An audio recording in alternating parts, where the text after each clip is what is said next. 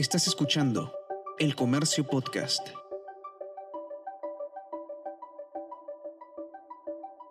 Hola, mi nombre es Bruno Ortiz y te doy la bienvenida a esta serie especial del diario El Comercio que lleva el nombre de Me Quedo en Casa. Esta es una serie de podcast en donde encontrarás datos de interés que te ayudarán a estar informado, a aumentar tu productividad y a conocer razones por las que puedes seguir quedándote en casa como medida de precaución y así continuar ayudando a frenar el avance del coronavirus.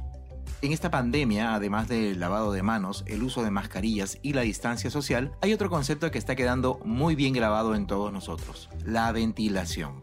Con todo lo que se ha ido conociendo sobre este nuevo coronavirus, ahora sabemos que además de las famosas gotículas, están los aerosoles que se mantienen un poco más de tiempo en el aire y que pueden ser los causantes de muchos contagios. Sobre eso nos explica el doctor Julio Cachay, infectólogo de la clínica Ricardo Palma.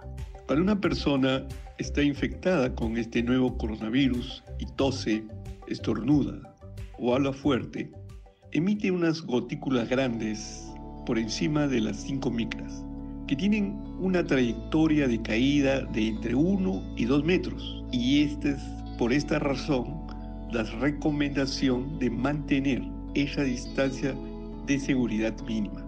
Sin embargo, hay otra fracción de aerosoles más finos que podrían ser portadores de una carga viral suficiente como para infectar.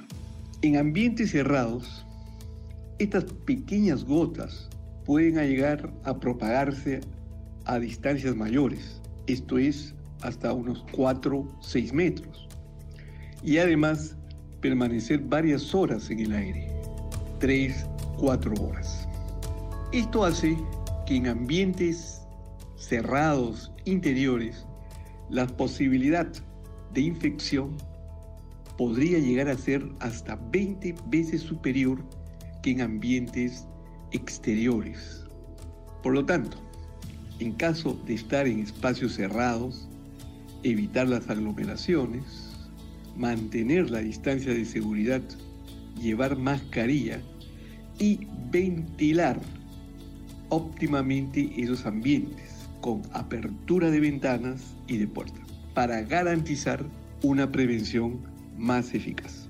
Como ya mencionó el especialista y también lo hemos mencionado nosotros, la ventilación es la clave para minimizar la posibilidad de contagio, sobre todo cuando estamos en espacios cerrados. En ese contexto, ¿estaría mal utilizar un sistema de aire acondicionado en ese ambiente, en esa casa? El uso de aire acondicionado en el contexto de esta pandemia por el nuevo coronavirus, sí tiene riesgos. Se ha descrito situaciones de transmisión y que se ha asociado sobre todo a la direccionalidad de la, del flujo de aire que ha recirculado. Por lo tanto, nuevamente esto confirma o enfatiza que debemos estar preferentemente en ambientes abiertos, exteriores, en donde la transmisión es mínima o nula. Pero las complicaciones con el uso de un sistema de aire acondicionado no están relacionadas con el aparato en sí, sino de la manera en cómo se usan. Sin embargo, no todos los aires acondicionados o los tipos de aire acondicionados son iguales. Esto ya es un problema un poco más técnico porque va a depender no solo del aire recirculado, sino de la capacidad del filtro para eliminar esos aerosoles que podrían portar el virus. Un tipo de, de filtros denominados EPA, H-E-P-A, que son filtros de alta eficiencia para atrapar partículas infecciosas. Pero toda esta sistemática va a conllevar el tipo de aire acondicionado, el tipo de filtro y además está asociado tanto el aforo del ambiente en el que está este aire acondicionado y, del tiempo de permanencia en ese ambiente. Recordemos que la Organización Mundial de la Salud hace unas semanas indicó que los sistemas de calefacción, ventilación y aire acondicionado se utilizan para mantener la temperatura y la humedad del aire interior en niveles saludables y cómodos. Además recalcó que un sistema bien mantenido y operado puede reducir la propagación del COVID-19 en espacios interiores al aumentar la tasa de cambio de aire, reducir la recirculación del aire y aumentar el uso de aire exterior. Pero mucho cuidado, el organismo puso énfasis en que los modos de recirculación, es decir, aquellos que recirculan el aire, no deben usarse. Los sistemas de climatización, dice la OMS, deben inspeccionarse, mantenerse y limpiarse regularmente.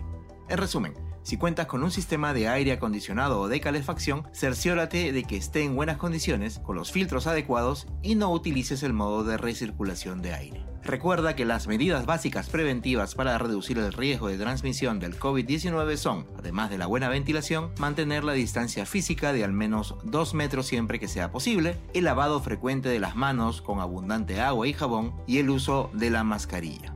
Hasta aquí hemos llegado con el episodio 38 de la serie Me Quedo en Casa, un conjunto de podcasts producidos por el diario El Comercio que busca brindar información de interés y darte nuevos motivos para permanecer en tu hogar y así ayudar a seguir frenando el avance del coronavirus. Mi nombre es Bruno Ortiz y nos escuchamos pronto.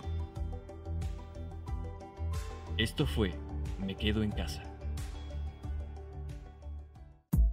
Esto fue El Comercio Podcast.